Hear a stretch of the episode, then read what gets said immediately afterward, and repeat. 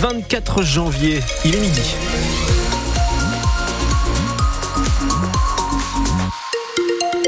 Conditions de circulation en temps réel, difficultés dans le Valenciennois, secteur de Saint-Omer également, l'autoroute A25, secteur de Wormwood et l'autoroute A16 entre Calais et Saint-Folquin dans les deux sens de circulation. On fait un point complet sur vos conditions de circulation en fin de journal. Lison Bourgeois, la météo le ciel est assez nuageux mais sec en journée.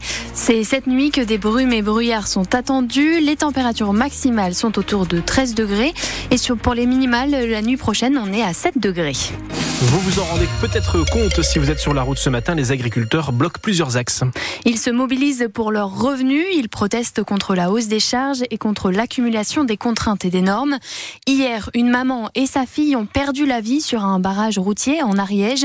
Et dans notre région aussi, Héloïse Robert, la colère des agriculteurs est de, est de plus en plus présente pardon, sur les routes. Euh, oui, tout à fait, euh, notamment euh, dans le, dans le nord, sur l'autoroute A2 qui est bloqué par près de 150 tracteurs. Alors la préfecture le dit, euh, du Pas-de-Calais euh, vient d'interdire la circulation jusqu'à 17h sur la 26 au niveau de l'Ardre, mais aussi sur l'A16 dans le sens Dunkerque vers Calais au niveau de l'échangeur 50 vers Waplage et au niveau de Boulogne vers Calais au niveau de l'échangeur 30. 36. Euh, je vous le disais, euh, donc dans le nord, l'autoroute A2 est bloquée par près de 150 tracteurs dans le sens Belgique-France au niveau du pont de Tri, sortie Valenciennes-Centre. Un autre convoi de tracteurs est en train d'arriver pour bloquer l'A2 dans l'autre sens. Plus de 200 personnes sont sur place. À Cambrai, deux ronds-points sont occupés. Ça bloque aussi sur l'A25 de Lille vers Dunkerque à plusieurs endroits, notamment au niveau de Métrennes. Et dans le Pas-de-Calais, il y a trois de blocage principaux, c'est oui, ça? Exactement, sur le rond-point de Transmarc aux abords de Calais, 130 tracteurs, 200 personnes sur place. L'autoroute A26 est aussi bloquée au niveau du péage de Sec, où il y a là-bas euh, près de 80 tracteurs, 150 personnes. À Dainville, près d'Arras, un barrage filtrant a été mis en place, une soixantaine de véhicules sont sur place. Euh, demain, les agriculteurs de la FDSEA ont prévu de bloquer dans le Béthunois. Merci beaucoup Héloïse Roger. Et puis on rajoute du coup que vendredi, ils se rendront sur la 1 pour se rapprocher des agriculteurs Picard et avancer vers Paris. Toutes les informations sont à retrouver sur francebleu.fr. 12 nouvelles communes du Nord viennent d'être reconnues en état de catastrophe naturelle après les inondations écoulées de boue des dernières semaines. Elles sont principalement situées dans les Flandres. On peut citer notamment Bayeul, Esther, Merville et Vieux-Berquin. Les habitants de ces communes ont 30 jours pour se manifester auprès des au total, sur le Nord et le Pas-de-Calais, plus de 350 villes et villages ont été reconnus comme tels depuis les premières inondations du mois de novembre. Près de cinq ans après la mort de Nathalie Debailly, les, ses proches veulent faire condamner l'État. Ils considèrent l'État comme responsable. Nathalie Debailly, cette habitante de la Madeleine, près de Lille, a été enlevée et tuée en mai 2019 par son ancien compagnon. Un meurtre alors qu'elle avait prévenu la police, une plainte, trois mains courantes mais sans aucune suite. La femme d'une quarantaine n'a jamais bénéficié d'aucune mesure de protection. C'est pour toutes ces raisons que les proches de Nathalie Debailly ont décidé d'attaquer l'État et sa responsabilité. Nicolas Debailly, son frère, nous explique le sens de cette procédure. On attend des réponses aux questions qu'on pose depuis maintenant près de cinq ans. On voit qu'il y a eu euh, une série de défaillances, de manquements, on le sait, c'est prouvé. Nous, ce qu'on veut, c'est qu'on nous explique pourquoi et que ça serve de leçon pour éviter euh, d'autres féminicides au, format qui serait identique à l'avenir. Voilà, nous, c'est pour faire avancer les choses. Et on est considéré que le plus profond mépris et on ne nous répond pas. Nous, on a besoin de comprendre pour notre construction, pour notre résilience. Maintenant, on a conscience que, quelles que soient les réponses qui nous sont apportées, ça fera parvenir ma sœur.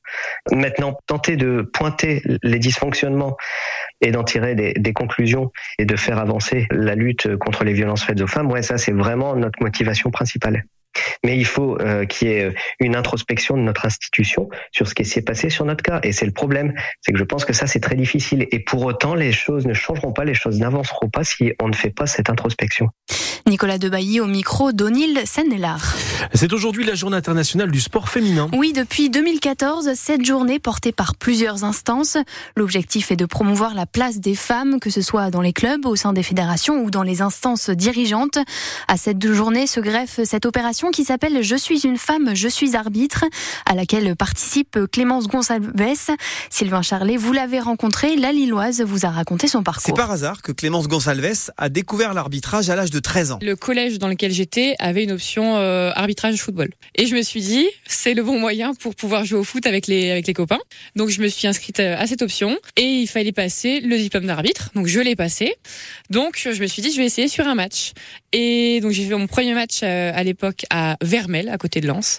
Et ça s'est en fait très bien passé et je me suis vraiment prêtée au jeu et, et voilà, c'est vraiment ça qui m'a amené à l'arbitrage. Clémence qui peut depuis ses débuts compter sur le soutien de ses proches, même s'ils viennent de moins en moins souvent dans les stades pour la soutenir. C'est clairement pas plaisant euh, d'être en tribune et, et d'entendre les, les, spectateurs autour euh, avoir voilà avoir des, des, mots déplacés concernant son proche. Ils regardent à la télé. Mais Marina et José, les parents de Clémence, sont aujourd'hui fiers de voir la personne qu'elle est devenue, notamment à travers la pratique de l'arbitrage. Il y a une certaine rigueur en fait que j'ai pu acquérir, le fait par exemple d'apprendre à gérer ses émotions, de rester calme apprendre à, à, à dialoguer, à, à s'adapter. Enfin, je pense que j'en parle euh, des fois avec ma mère. Oui, je pense qu'elle a conscience que l'arbitrage m'a aidé sur certaines choses. En 2023, un peu plus d'un millier de femmes officiers comme Clémence Gonzalez sur les terrains. Au total, la Fédération française de football peut s'appuyer sur 24 000 arbitres.